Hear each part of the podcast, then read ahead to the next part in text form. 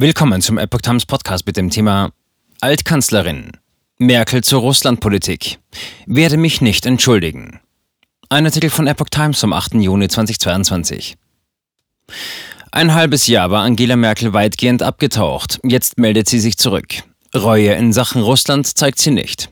Und auch künftig will sie keine Kommentare von der Seitenlinie geben. Keine Entschuldigung, sondern eine Verteidigung ihrer Russlandpolitik. Nach sechs Monaten hat sich Ex-Kanzlerin Angela Merkel erstmals ausführlich zu ihrem Verhältnis zu Russlands Präsident Wladimir Putin und dem Ukraine-Krieg geäußert. Sie sah dabei im russischen Einmarsch in das Land eine große Tragik und sagte, sie frage sich, ob dies hätte verhindert werden können. Merkel hatte in ihrer 16-jährigen Kanzlerschaft immer auf einen Dialog mit Moskau gesetzt und eine enge wirtschaftliche Partnerschaft. Auch in ihrer Partei wird dieser Kurs heute hinterfragt.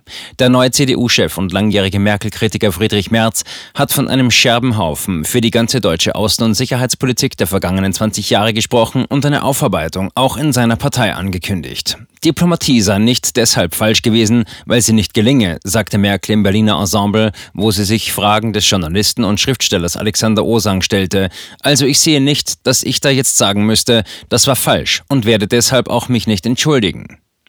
Handelsbeziehungen mit Russland sinnvoll. Sie sei auch keine Vertreterin der These Wandel durch Handel gewesen. Ich habe nicht daran geglaubt, dass Putin durch Handel gewandelt wird, sagte Merkel. Dieser habe Demokratie abgelehnt. Es sei aber klar gewesen, dass Russland immer ein Nachbar in Europa bleiben werde, der nicht vollkommen ignoriert werden könne. Wenn es politisch keine Annäherung gäbe, seien aus ihrer Sicht wenigstens bestimmte Handelsbeziehungen sinnvoll, sagte die 67-jährige Altkanzlerin. Im Interesse Deutschlands sei es gewesen, mit Russland einen Modus vivendi zu finden, in dem wir nicht im Kriegszustand sind, sondern bei allen Differenzen irgendwie zu koexistieren.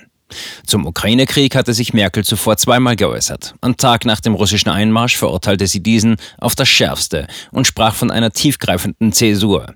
Vergangene Woche nannte sie den Krieg in einer DGB-Veranstaltung dann barbarisch. Sie verurteilte bei der Veranstaltung Was also ist mein Land erneut den russischen Einmarsch. Dieser sei ein objektiver Bruch aller völkerrechtlichen Regelungen und ein Fehler Russlands. Will nicht mit Putin telefonieren. Zur Frage, ob diese Entwicklung hätte verhindert werden können, sagte Merkel, es sei nun klar, dass es letztlich nie gelungen sei, den Kalten Krieg wirklich zu beenden.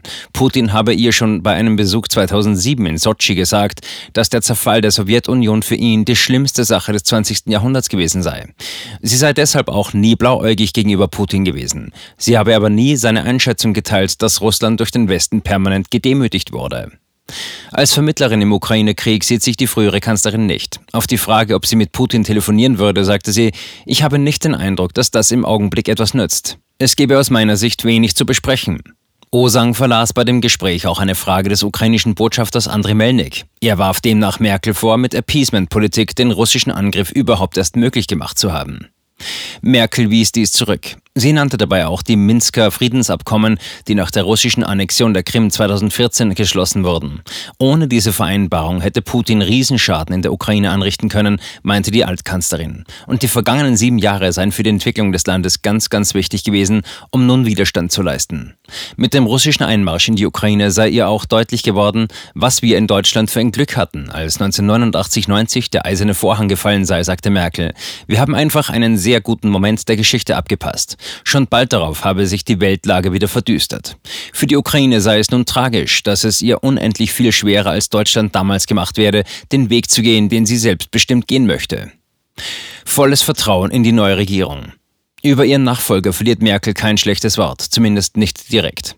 Sie habe volles Vertrauen in die neue Bundesregierung und Olaf Scholz, sagte sie. Es seien Menschen am Werk, die keine Newcomer seien und die Gegebenheiten kennen würden. Und für den Fall, dass es mal nicht so laufe, habe sie noch ihre Hebel. Wenn jetzt etwas passieren würde, wo ich sage, das geht in die vollkommen falsche Richtung, dann kann ich sehr viele anrufen. Das musste ich aber noch nicht.